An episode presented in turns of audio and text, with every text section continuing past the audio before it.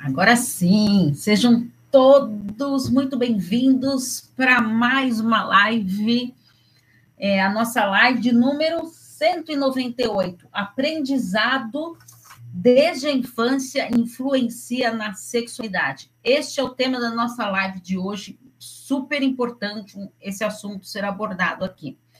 É, quero dar um aviso, no dia 22 de dezembro, que é a quinta-feira, é, eu vou fazer uma live mega especial, tá? Respondendo dúvidas sobre relacionamentos. Então, quem tiver dúvidas sobre relacionamento, me envie essas dúvidas que eu vou responder ao vivo no dia 22 de dezembro, como a última live do ano que eu vou fazer. Depois eu vou tirar uns dias de férias, mas em janeiro aí eu volto.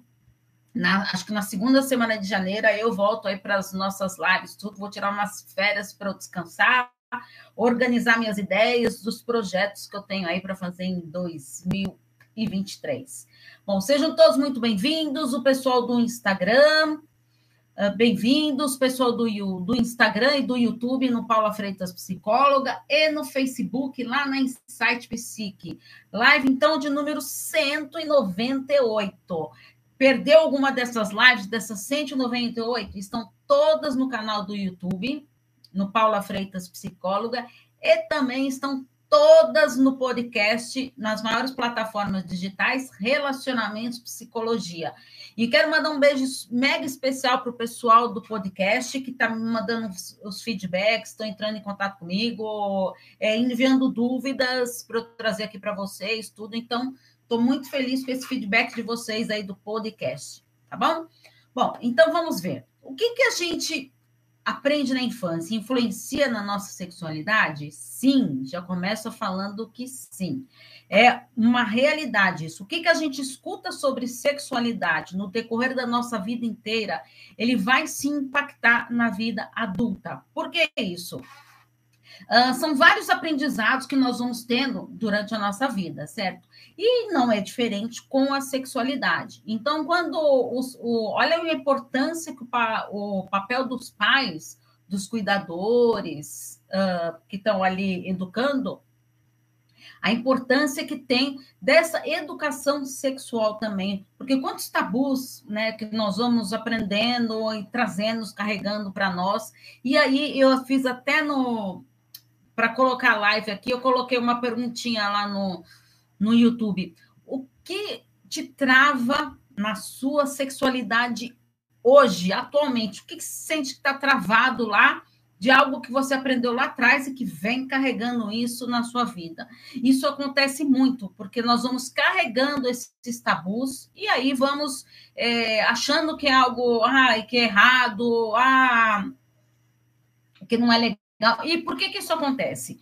É, em primeiro lugar, o que, que a gente fica o que a gente aprende fica arquivado na nossa memória, né? Através dessas raízes que a gente foi criando, essas raízes culturais é, da sociedade que é, que é passado para nós tudo, e, e muito a gente está desmistificando muitas coisas que a gente aprendeu durante a vida, é principalmente a mulher né, que o, o, sexo era algo.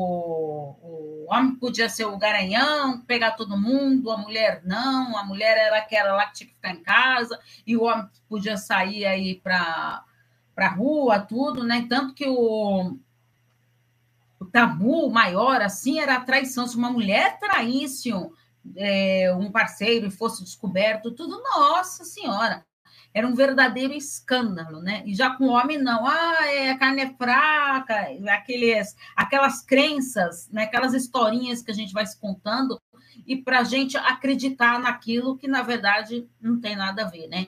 É, e por que, que isso acontece, então? Os meninos, eles são estimulados desde pequeno a essa sexualidade, é, de colocar o órgão genital deles como se fosse um troféu. Ah, então, ah, bem-vinda, Carlinha. É, então, é um troféu mesmo. Então, esse órgão genital ele coloca lá quando, como sendo algo poderoso para ele, e, e aí ele vai crescendo com, a, com essa mentalidade. Por isso que você vê em muitas conversas de homens, tudo. É, eu digo na vida adulta mesmo, de falando do tamanho do, do órgão genital, se é grande, se não é grande, querendo se gabar por isso, como se as mulheres é, têm uma cultura de, de um tabu tão grande que o homem carrega, com essa questão de tamanho do, do órgão genital ou não, de que como a mulher adorasse né, um, um, órgão genital super grande, não sei mais o que. Mas por quê? Isso que eles foram aprendendo, aos tabus que eles também foram carregando, né? E sofrendo com isso. O homem também acaba sofrendo com, com esses mitos que são colocados, tudo, e que eles vão acreditando naquilo. Né? Já as, as meninas acontece totalmente o oposto, né? Então a menina ela é totalmente desencorajada é, a se tocar, a, a olhar para o próprio corpo, tudo. E quando eu, eu, trabalho no consultório com algumas mulheres, quando a gente fala de autoconhecimento erótico, às vezes é um baita choque quando eu falo nessa palavra. Meu Deus, o que, que é isso? Autoconhecimento erótico. Porque isso assusta né, esse termo é, se conhecer. As mulheres elas aprenderam de que se tocar era feio, uh, que não fazia bem, né? É, então ela aprendeu a, como um tabu mesmo. Então eu tenho que me preservar. Então é, se é feio eu me tocar tudo, como que então eu vou mostrar isso para o meu parceiro de uma maneira leve, né? Então, olha quantos tabus que a gente vai arrastando por uma vida inteira e aí se entrava, sim, na vida sexual adulta, tá? É, hoje, graças às escolas também, que estão tendo essa educação sexual, tudo. Eu estava até numa aula da, da, minha pós lá sobre sexualidade, e eles estavam trazendo essa questão mesmo, né? Que a escola tinha aquele negócio que a escola era para informar e os pais para educar. Né? Quando, só que quando a gente pensa na, na questão da sexualidade, olha quantos pais que não conversam sobre sexo, sobre a sexualidade com seus filhos né? Então tem muitos é, que aprendem o quê? Com a pornografia, pela internet. Hoje em dia ainda tem a internet, né? Para a pessoa ir pesquisando, procurando de bons modos ou não, né? Às vezes tem tantos conteúdos lá que são conteúdos bons, mas também tem uns conteúdos lá que, pelo amor de Deus, né? Que só assustam. Exatamente, hoje ainda é um tabu isso. E aí, o que, que acontece? Eu vou criando, vou me desenvolvendo acreditando nisso né? E isso prejudica a qualidade de vida sexual, né? O seu bem-estar sexual. Então, como é importante a gente ir destravando essas situações. Uh, lembra a menina lá, é, fecha a perna, tá aparecendo a calcinha. Ah, isso é. Lembra do carrinho? É só coisa de menino. A menina tem que brincar de boneca. E quando então tá lá numa eu, por exemplo, tenho dois filhos, então se na minha casa lá não tinha bonecas assim, tinha bonecos assim de aqueles Max Steel lá na época deles, tudo lá, nossa senhora, melhor eu não falar não, senão eu vou entregar a minha idade, né? Então, e aí você vai vendo que. E aí, quando vamos supor, vai, e aí ia para casa de, de alguma amiguinha, tudo, e aí você vê uns comentários machistas mesmo. Ah, tá brincando com boneca, ah, não sei mais o quê. E aí a criança ela vai crescendo com aquilo. Opa, não posso chegar perto de uma boneca. Né? Eu lembro que os meus filhos, quando estudavam numa escola, fecha a perna, menina, exatamente, é o que a gente ouvia mesmo. Eu lembro que a, a diretora da escola da, dos meus filhos, ela falava que eles tinham uma salinha de, lá, como se fosse uma casinha, tudo, uma, a coisa mais linda que tinha. E aí as crianças brincavam, iam lá para brincar nesse momento de, de interagir mesmo, é, uma criança com a outra, tudo, né? E aí eles acabam brincando de casinha, porque a menina também foi sempre crescendo com aquele negócio, né? Ganhava panelinha e não sei mais o quê, e aí vai crescendo com aquilo né, de já ser a dona de casa, tudo, né? Olha o karma, né? E aí a gente vai ter que aprender a cuidar de tudo. Por isso que até hoje, tá, graças a Deus, né, as mulheres estão aí se é, mostrando mais a importância, assim, como a mulher agora, hoje em dia, trabalha fora, tudo, né, que não é uma coisa assim tão distante, não, né, é, a mulher, ela meio que foi aprendendo a ter que delegar as tarefas em casa, né, e aí na escola eu lembro que que ela falava, se os pais, principalmente os pais, né, os homens, vissem os filhos brincando dentro daquela casinha lá, é, às vezes era menino fingindo que era mãe da, lá ali na casa, querendo cozinhar, é, brincar na, na, com as panelinhas lá, tudo, por quê? É algo proibido, né? Eu não posso brincar com isso, porque é coisa de menina. Foi crescendo com isso. E aí lá, entregue né, para ali na, nesse momento, e aí fazer o quê? Eu estou sendo eu aqui. Tem curiosidade? Lógico que tenho. Eu lembro quando o meu irmão era quatro anos mais velho que eu, tudo, e eu queria brincar com o meu irmão, tudo, aí ele não queria brincar de, de casinha. E ele, hum, ele queria brincar com os carrinhos. E aí eu pegava os carrinhos dele, eu queria brincar com alguém, falei, vamos brincar com os carrinhos até depois que veio a minha irmã, tudo, e aí a gente tinha essa troca de, de brincadeiras aí, de, de boneca, essas coisas. Mas é, a gente vai se moldando de acordo com o que vai vindo para a gente. E é importante a gente ver a importância dos pais tá? e da escola também, de estar tá transmitindo essas informações, esses conhecimentos sobre sexualidade tá? Que se tocar não é feio, que conhecer o próprio corpo é essencial para qualquer ser humano. Né? É, por isso, assim, quando a pessoa não tem esse autoconhecimento erótico, ela acaba se travando muito nas relações sexuais com o parceiro. E aí acaba vindo é, para o consultório através da terapia sexual de dificuldade, de ou falta de libido, ou alguma disfunção sexual por questões emocionais lá que não foram resolvidas, e aí acaba destravando tudo. Os pais têm um papel fundamental. Exatamente. Então a gente tem que ver, é, porque colocar filho no mundo, todo mundo fala, ah, colocar filho no mundo é fácil, tudo, né? O difícil é, é cuidar ali, dar o sustento. Mas não é só o sustento, né? Olha a baita responsabilidade. Por que, que vocês acham que tantas pessoas hoje em dia sofrem com uma baixa autoestima? A autoestima é, nossa, ela é construída lá na infância. Né? Então, como que eu vou aprendendo tudo isso? Se eu vou. Ah, sabe aquelas coisas que a gente acha que é normal, tudo? Ah, o meu filho é rebelde, ah, meu filho é levado, meu filho é a ovelha negra da família. Tudo que é pronta é o meu filho, tudo. E aí vai crescendo, acreditando naquilo, né? Como, alimentando aquela crença limitante, incorpora aquel, aquilo como verdade, né? E aí faz o quê? Se trava, né? E aí tem, lógico, acaba desencadeando uma baixa autoestima. Por quê? Eu cresci achando que eu era ovelha negra da família, que eu era o rebelde e tudo. Então, olha a importância dos pais né, na, na questão do, do desenvolvimento uh, moral, psicológico, tudo de uma criança. Eu dei o exemplo da construção da, da autoestima, porque isso é algo que a gente vê hoje com a psicóloga, tudo no, no consultório, como aparece isso, essa demanda de baixa autoestima. E não é muito importante, exatamente. E olha, vou falar uma coisa, tá? Que a gente acha que a, a maioria das pessoas que vão para terapia, tudo, são mulheres, tá? Eu atendo bastante homens, tá? em questão de baixa autoestima, de ansiedade, enfim, de diversos, uh, não só de terapia sexual, mas de como a psicoterapia mesmo. Mas sabe o que acontece? As mulheres, elas gostam de falar que vão para terapia, tudo, porque para ela é algo gostoso, prazeroso de falar. É sim, é, é difícil lá, mas eu estou indo lá, eu estou investindo em mim, em tudo. Mas o homem ele já fica mais com vergonha, Olha só, gente, que nível que nós chegamos. Os homens têm vergonha de falar que vão para terapia.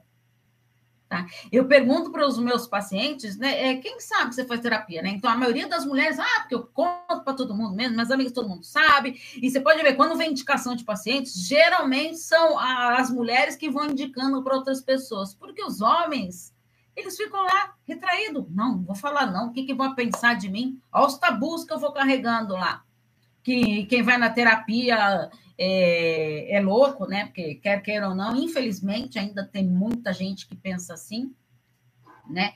Uh, e outra, eu, eu atendo um paciente que ele falou: eu venho aqui simplesmente para autoconhecimento. Aí ainda até brinquei, simplesmente, você acha que vai ser muito simples mesmo é, esse autoconhecimento?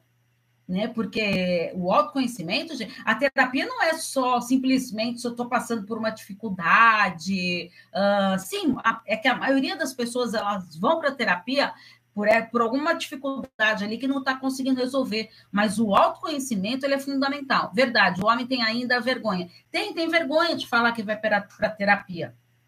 Né? Eu acho super importante. Eu tenho um paciente lá que ele estimula a família dele inteira a fazer terapia. E eu falo para ele: olha que exemplo que você é de estar tá mesmo colocando a importância que, que todo mundo tem, né? O meu filho que ele fala que esse mundo ia ser muito melhor se todo mundo fizesse terapia. E é verdade mesmo, porque quem pensa que terá, fazer terapia é fácil, não é não, né? Às vezes fala, meu Deus do céu, podia ficar sem ouvir essa, né? Mas é importante a gente perceber né? E, e, se conhecer mesmo, de estar lidando com isso de uma maneira leve, prazerosa, que é fundamental. Tá? Então, é, essa questão do que eu falei para vocês da educação na, nas escolas, que eu estava vendo na minha aula ontem, é, é justamente isso, porque os, os pais têm a função de educar e a escola de informar, que sempre teve essa distinção nas escolas, mas a escola ela está percebendo, se eu não fizer esse papel, que é algo super importante, a educação sexual, tem muitos pais que não estão fazendo.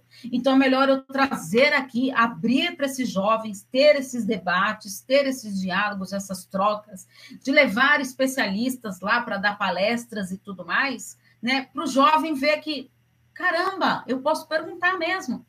E tudo bem, né? É, eu atendo adolescentes também, e é engraçado que tem no começo lá, eles querem saber sobre, é, falar sobre a sexualidade deles, tudo, várias dúvidas, tudo, mas o que, que acontece? Trava e a vergonha, caramba.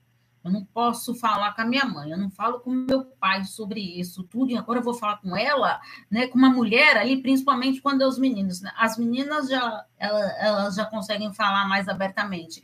E, e aí, quando vai destravando e vai mostrando lá que, tá, é tudo bem falar sobre sexo, tá, não tem problema nenhum. Né? E eu gosto de trazer isso, é, é, essa parte da sexualidade para os jovens, para eles entenderem que sim, eu posso conversar com alguém né? Uh, e outra, é, os pais, tem muitos pais que eles têm medo, né? De, ah, eu não sei se eu devo conversar sobre sexo com meu filho, tudo, porque esse mundo de hoje, tudo, eles sabem tantas coisas, tudo, e se eu não souber? Dizer a verdade. Olha, isso aqui, eu não sei o que você está me perguntando, mas eu adorei saber essa sua dúvida. Então, eu vou pesquisar, ou então vamos pesquisar juntos, né? Para a gente poder entender aí, quem sabe um ajudando o outro ali consegue é, entender melhor, né? E tudo bem, a gente não é obrigado a saber tudo. Tá? É super importante isso, ter essa abertura, porque os pais, eles ah, meio que quer colocar para os filhos como sendo os donos da verdade, que sabem de tudo, e aí quando o filho pergunta alguma coisa, então o quê? É mais fácil o quê? Mudar de assunto né? Eu mudo de assunto, só que o que, que acontece? Porque eu não quero ali ficar nessa saia justa, né? Eu não quero perder ali o, minha, o meu status de dono da verdade. E aí eu me retraio, eu mudo de assunto, tudo. Só que o que você fez? Você mostrou para o seu filho, para sua filha, que eles não têm essa abertura com você. Sabe qual a chance dele voltar a vir perguntar com você se você desviou o assunto? É muito pequena a chance de voltar para falar com isso. E aí vai o quê? Vai perguntar para outras pessoas. Né? E eu estimulo os adolescentes que eu atendo a falarem sim. Com quem, com quem mais você acha ali que você tem liberdade de falar? Com seu pai, com a sua mãe? Tá? Porque tem muito esse negócio, né? De que o homem, ele passa, ó, é, ele que ensina para o filho, né? E a mãe que ensina para a filha. Não, tem muitos pais que não têm esse traquejo ou muita mãe que não tem. E eu atendo adolescentes que falam: não, Paula, eu falo com meu pai de jeito nenhum. É, não quero falar com ele sobre isso, não. Mas com a minha mãe, eu acho que então vai, então vai. E eles vão sondando, né, gente? Jovem assim, eles vão tentando. Ali até o momento que você vai dando aquela abertura ali. Se eles perceberem, ufa, eu estou aqui e sei falar, estou é, aqui é, falando alguma dúvida que eu tenho, uma curiosidade que eu tenho, um ponto de vista que eu tenho, né? É, eu vejo que o, o que assusta muitos pais hoje em dia são os jovens é, estarem trabalhando isso e não serem homofóbicos. Olha só, gente, isso é muito grave. Isso assusta os pais, tá? Porque culturalmente, lembra, cresceu lá atrás achando que aquilo que era feio, tudo. E aí o quê? Eu vou transmitindo isso para os meus filhos. Só que os filhos estão falando, não, meu pai é muito quadrado, minha mãe não entende nada disso, tudo. E aí eles vão o quê? Eles vão se informar, eles vão pesquisar. Tá? E eu acho isso super importante. A gente estar aberto a, a querer aprender mais. Né? Então, no, o meu papel de pai ou de mãe, quando eu, eu me blindo ali, eu me fecho, eles não vão vir. E quando a menina precisa de orientação, quem é o melhor para orientar? É ótimo, Carla, essa pergunta. É assim, eu, eu toda vez que eu estou atendendo adolescentes, estudo, né? Principalmente eu falo adolescentes, gente, porque é a fase que mais as pessoas estão ali para perguntar tudo, né? Mais a, essa curiosidade. É, depende, não é só porque é uma menina que tem que perguntar para a mãe. Eu, eu vou tentando sondar ali, vou vendo, investigando como que é a relação com o pai ou com a mãe. Tá? Às vezes a menina ela tem mais abertura de falar com o pai é, sobre determinados temas do que com a própria mãe. Tá? E vice-versa também acontece, né? De quanto que eu estou. E agora, e quando os dois não dão essa abertura? Tá? É, eu atendo uma, uma paciente que ela não tinha essa abertura e não tem até hoje, tá? Já é adulta, tudo, mas ela não tem essa abertura de falar sobre sexualidade, sobre sexo, tudo com, com os pais, que todas as vezes que falava, os pais saíam, mudavam de assunto, tudo. E ela, de uma maneira até sábia, né, ela foi falar com a madrinha dela, né, é, que era mais lá conectada com ela, tudo, e ela foi falando, caramba, então ela, ela agradece é, o que ela sabe hoje, tudo, o que ela foi se destravando na sexualidade, pela madrinha, que acolheu, que tirou as dúvidas, tá? E era algo entre elas ali. Eu tenho isso de querer saber de, de qual, qual a sua dificuldade. O que está te travando aqui? Né? A, a, gente não quer é, enxergar isso dos filhos, né? Mas é importante a gente dar sim. E eu vou falar uma coisa: essa relação de afeto que nós temos, oh, nós, eu digo os pais, tá, gente? Que eu também sou mãe de dois filhos aqui, né? É assim, mas a relação de afeto que a gente tem com as crianças desde pequena vai influenciar muito na vida adulta, inclusive na sexualidade. Paula, como assim? Sim, porque a relação que eu vejo que meus pais têm entre eles é um referencial para a criança. Ela vai criando com aquele referencial. Então, se ela vê uh, o pai ou a mãe, um fazendo carinho no outro, ai, não, Paulo é feio. Não, não é feio, não, tá? Ai, o, ai, não, eu, eu tive, eu atendi um casal que eles não deixavam o filho ver eles, em hipótese alguma, dando beijo na boca. Não podia ver nada. Eu, como assim? E até eles foram se destravando lá, e, e depois eles foram vendo que os filhos, quando mostravam isso para eles, assim, a devolutiva dos filhos depois foi que legal de ver que meu pai ama minha mãe, que minha mãe ama meu pai, de ali demonstrando um afeto. Né? Então, eu vou crescendo com esse referencial e vou vendo, nossa, como é importante. Como é importante isso. O afeto que eles têm. E também tem outro lado, né, gente? O que acontece também, o inverso também acontece muito, né? Se, se eu vejo lá um relacionamento dos meus pais com muita hostilidade, com muita retaliação, com agressões, é, não só físicas, não, agressões verbais, agressões psicológicas, morais, tá? Como tem isso, gente? E vou falar, uma agressão moral, quando os jovens presenciam uma agressão moral, ou do pai ou da mãe, fazendo com, com um parceiro ali, aquilo marca, gente. Aquilo marca muito na vida de um jovem, de uma criança que vai crescendo com aquilo, tá? É, e aí você vai lá até você fazer, perceber do que está travando a vida, a dificuldade que está trazendo nisso, é super importante isso. Então, essas intimidações, essas retaliações, tantas humilhações, que mais? Agressões mesmo, todos os tipos de agressões, isso sim vai impactar também, porque é o referencial que eu tenho, é o amor que eu aprendi, tá? É, às vezes, eu, bom, às vezes não, né, gente? Eu atendo muitas pessoas de, de relações abusivas, né? Que querem lá. Paula, por que eu tenho dedo podre, Paula? Eu só caio em relacionamento abusivo. Não é que você tem o dedo podre. Não, não é isso, não. Aí eu vou lá atrás, né? Como que você aprendeu o que era o amor? Nossa, Paula, que amor? Não tinha amor, não, meu pai com a minha mãe.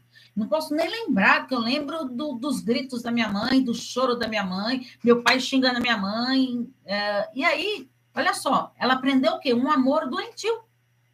Então a pessoa ela vai crescendo, sabe? É, ela até, com o tempo, ela vai sabendo que aquilo não é legal. Mas foi a maneira que ela aprendeu como é o amor. E aí eu vou repetindo esse padrão, que nem eu, eu sempre falo do padrão relacional, é isso. Eu vou, exatamente, referências. Eu vou aprendendo com este padrão. Né? Então, eu vou tendo. Não é que você tem um dedo podre, não. Não, porque é o referencial que você tem. Então, enquanto você não desconstruir esse padrão, né, que a gente que eu trabalho bastante na, na terapia, esse ponto, de você tá. Eu vi que o que eu aprendi lá atrás foi um amor doentio, um amor até meio patológico, eu entendi isso. Mas eu sei agora o que eu não quero para mim. Daqui para frente, não dá para mudar o que aconteceu lá atrás, tá? E mesmo quando a pessoa vivenciou, às vezes, até na, na família lá não teve isso, mas ela vivenciou um relacionamento abusivo. É, tá, eu sei o que eu não quero mais para mim. Tá? Não dá para mudar o que aconteceu, já foi. Não dá para chorar pelo leite derramado, certo? Então, daqui para frente, o que eu quero fazer? Qual vai ser é, um, novo capítulo da minha história que eu vou escrever daqui para frente? O que, que eu aceito? O que, que eu permito? Tá? É, eu choco, às vezes, quando eu falo que, às vezes, a pessoa está em relações abusivas, tudo, mas o que, que acontece? O outro só faz com a gente o que eu permito. Eu tenho uma paciente que ela falou: Eita, se adora dar uns tapa na cara. Mas é verdade, gente. Por quê? É porque você quer sofrer? Não, não é porque você quer sofrer. Você não quer. Tá? Mas você foi aceitando. Ah, tá nervoso. Ah, tá estressado. Ah, coitado, também eu sei lá como que o chefe dele é lá no trabalho. Um trabalho muito cansativo. E aí eu vou contando que historinhas para mim para eu poder me convencer disso e acreditar nisso. E aí é triste, né? Porque eu vou me enganando. E aí eu vou destruindo algo que podia ser saudável. Porque eu fui permitindo que aquilo acontecesse comigo. Paula, todo relacionamento abusivo, então, é, não tem jeito? Até tem, tá? É, conheço casais que estavam em relações abusivas e que é fácil? De jeito nenhum, gente dá um trabalhão lascado, mas ambos têm que querer mudar. A pessoa que permitiu entender que ela foi permitindo demais, que daqui para frente vai ter que ser. E aí o que, gente, o, que, o que eu faço, principalmente quando eu atendo o casal, é de recontrato. O recontrato do relacionamento. Ah, mas que antes era assim, antes era. Antes era. Daqui para frente. O que, que eu aceito no meu relacionamento? O que, que eu não aceito mais para meu relacionamento? Tá? Então, é, é possível sim. Mas, gente, ambos têm que querer, tá? Mas querer de coração aberto. Porque só falar que vai querer e não entrar em ação, de nada resolve.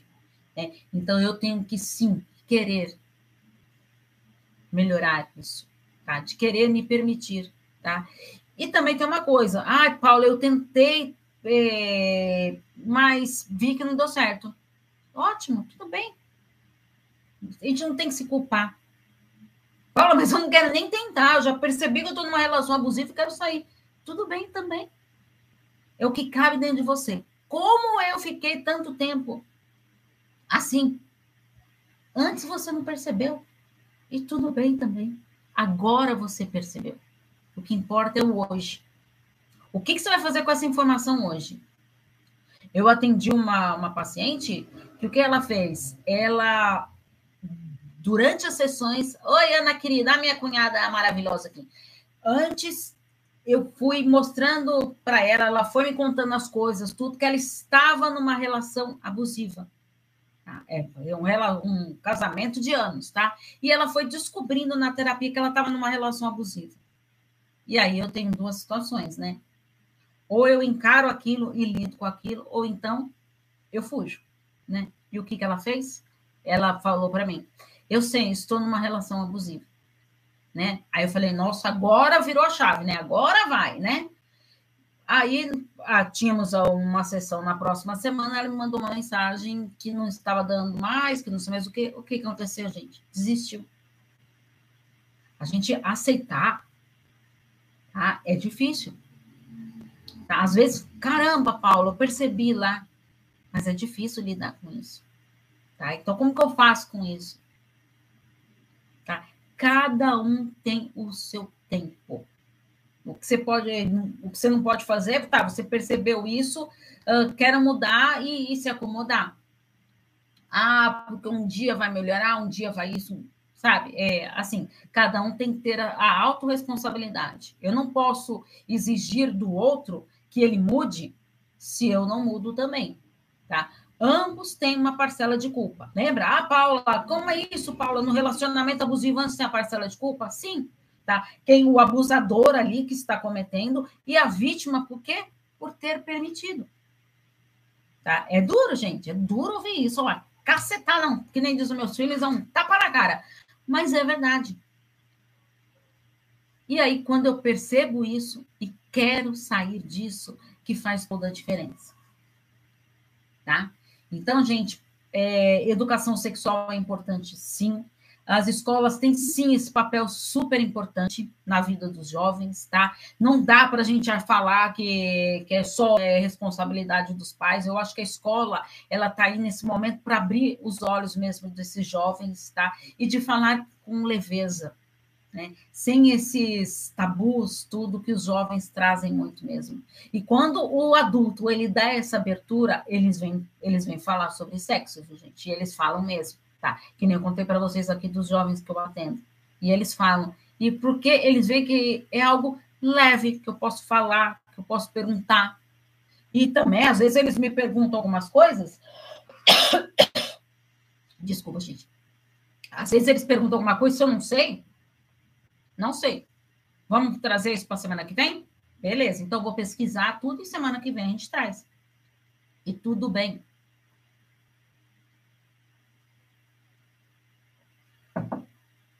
E tudo bem. O que os jovens querem é essa franqueza que a gente tem com eles. Tá? Então, vamos sim falar com os nossos jovens sobre sexualidade. E a live de hoje, é, com a pergunta era: a sexualidade, o aprendizado que os pais deram, influencia na sexualidade? Sim, influencia sim. Os tabus, as crenças que a gente vai carregando na vida. Então, agora está na hora de eu ver o que não serve mais para mim e destravar a minha vida, a minha qualidade, o meu bem-estar, tanto sexual como pessoal. Tá bom? Gente, muito obrigada pela live de hoje, obrigado pelas participações de vocês. Um grande beijo para vocês. E, ó, já sabem, então, dia 22, que é a última live do ano que eu vou fazer, vou fazer uma live respondendo todas as dúvidas que vocês me enviarem sobre relacionamentos. Então, as pessoas já estão me enviando e eu já estou anotando tudo direitinho aqui para responder ao vivo para vocês, tá bom? Gente, muito obrigado pela participação. Um beijo, Calinha. Obrigado pelas suas colocações aí. Então, até semana que vem, às 19 horas, encontro marcado comigo. Tchau, tchau.